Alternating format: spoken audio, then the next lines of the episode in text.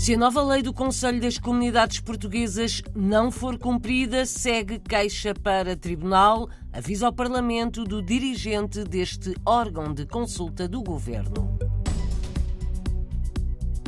Nos Estados Unidos, nas eleições de anteontem, em alguns estados foram eleitos vários luso-americanos para municípios e órgãos regionais.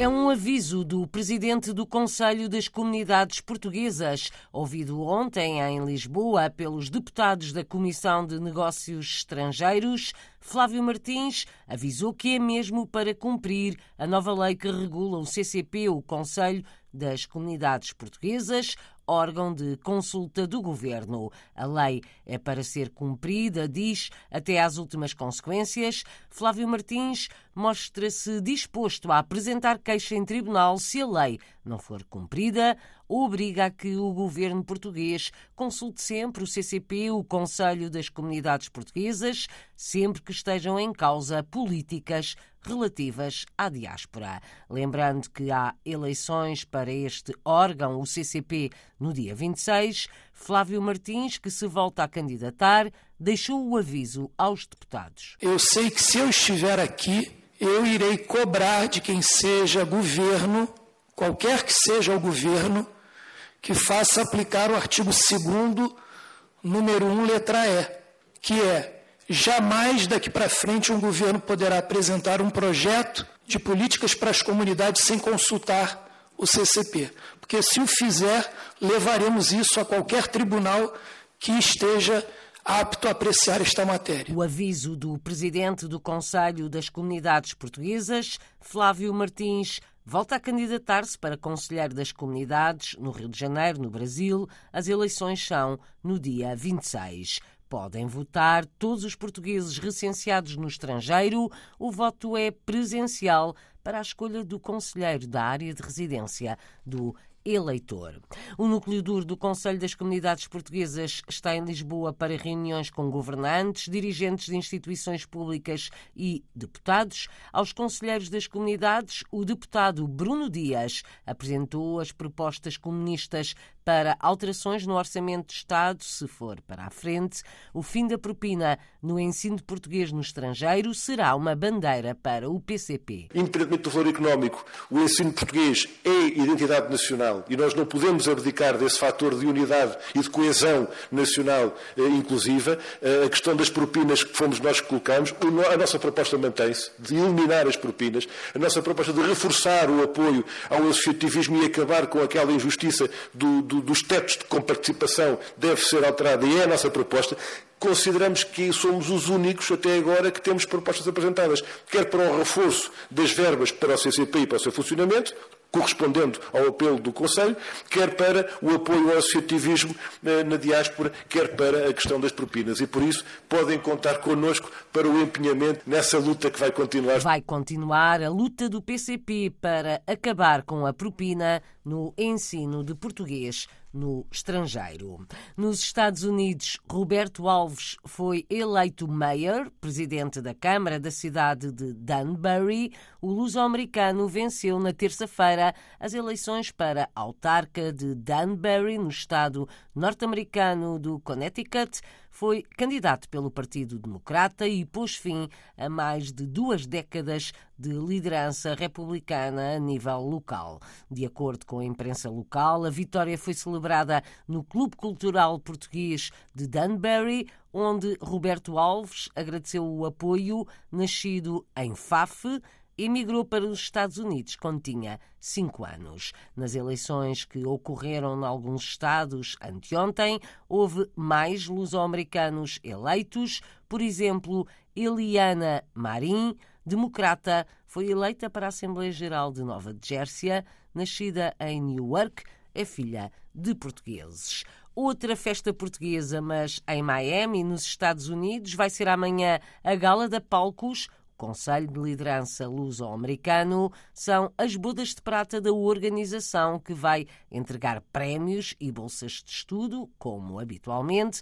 Catherine Soares, presidente da Palcos, tem boas expectativas para a festa. Palca só tem 31 anos de idade e esta vai ser a nossa 25 gala e estamos muito, muito entusiasmados com a qualidade, como sempre, dos premiados como também dos, dos que vão receber bolsas de estudo, e estamos contentes porque podemos festejar com esta comunidade que ao longo de já mais de uma década, no mínimo, se não duas décadas, tem-se provado a ser uma comunidade resistente, porque não é fácil, aqueles primeiros que foram nos meados da década dos 90, quando começou a crescer um pouco, uh, não é fácil uh, para qualquer pessoa emigrar para um sítio onde não tenha aquela ligação cultural, não há restaurantes, não há padarias, não há outros negócios portugueses, há poucos portugueses naquela altura, mas os portugueses são muito resistentes e agora há uma associação cultural em quase todas as cidades onde há uma população minimamente acrescida de portugueses, desde Porto St. Lucie a Miami, a Palm Coast, a St. Petersburgo. Acho que ainda tem em Orlando um, uma organização, uma associação cultural portuguesa. Portanto, o português de onde para quer se juntar a outros portugueses e quer ter sucesso. E assim vão ser distinguidos vários portugueses e luso-americanos pelo seu trabalho em diversas áreas. Vão também ser entregues bolsas de estudo.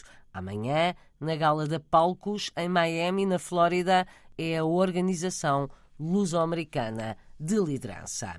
É uma nova colaboração entre o Observatório da Imigração e o Conselho das Comunidades Portuguesas. Assinaram ontem em Lisboa um protocolo para a partilha de informação e a realização de estudos sobre os portugueses no estrangeiro. Carlota Moura Veiga, investigadora do Observatório da Imigração, explica. Este protocolo é um primeiro passo para uma sinergia de objetivos que ambos temos para produzir eh, não só trabalho científico eh, na área da imigração, mas também noutros pontos que são direcionados às comunidades portuguesas e com as quais o, o Conselho Permanente do CCP eh, nos pode fornecer muita informação. Não só em quem são os imigrantes portugueses numa vertente científica, mas também quem são os portugueses residentes no estrangeiro pelo olhar dos conselheiros das comunidades portuguesas. Os dados estatísticos são essenciais nos estudos do Observatório da Imigração mas Carlota Moura Veiga sublinha que há outras perspectivas que são analisadas pelo Observatório. Há uma outra vertente no Observatório, para além do trabalho com os números, que é uma vertente mais qualitativa através das entrevistas que nós fazemos, através de working papers, análises históricas e de desenvolvimento histórico da imigração. Nós agora temos também outra parte em que disponibilizamos as teses e dissertações que são realizadas dentro da temática da imigração e que abrange áreas tão diferentes como o estudo da imigração portuguesa nos livros do Essa de Queiroz ou as consequências da imigração nas relações conjugais. É uma transversalidade de áreas que acabam por estudar a imigração portuguesa e não de uma vertente tão de números, mas que também passa por nós de dar a conhecer esse trabalho que é feito. Para breve está o lançamento do Atlas da Imigração Portuguesa. O primeiro e único trabalho do género foi publicado em 2010. Treze anos depois, a investigadora Carlota Moura Veiga lembra na RDP Internacional as atuais tendências da imigração portuguesa. A imigração portuguesa para os países mais antigos verifica-se que continua a existir em, em, fluxos também bastante hum, contínuos do que se tem vindo a ver até agora, que é menos pessoas a emigrarem para os países hum, mais antigos e o que se verifica é, e talvez pensamos que possa ser uma consequência do Brexit, uma imigração nova para países como a Suécia, a Holanda. Apesar disto, as previsões que nós temos é que Espanha e o Reino Unido, ou seja, o Reino Unido, mesmo com o Brexit aqui, continua a permanecer como o segundo país mais escolhido pelos portugueses para emigrar. Carlota Moura Veiga, investigadora do Observatório da Imigração, entrevistada pela jornalista Paula Machado.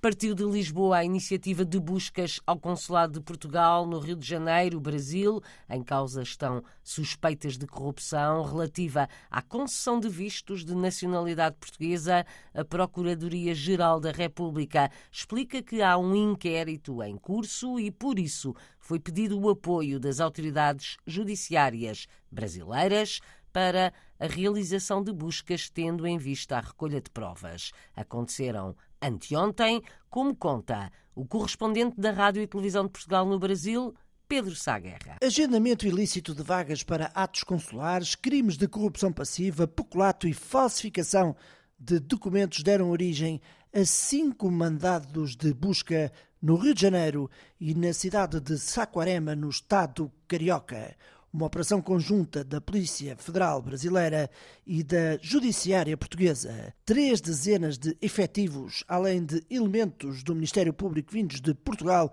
estiveram no terreno e apreenderam diversos documentos.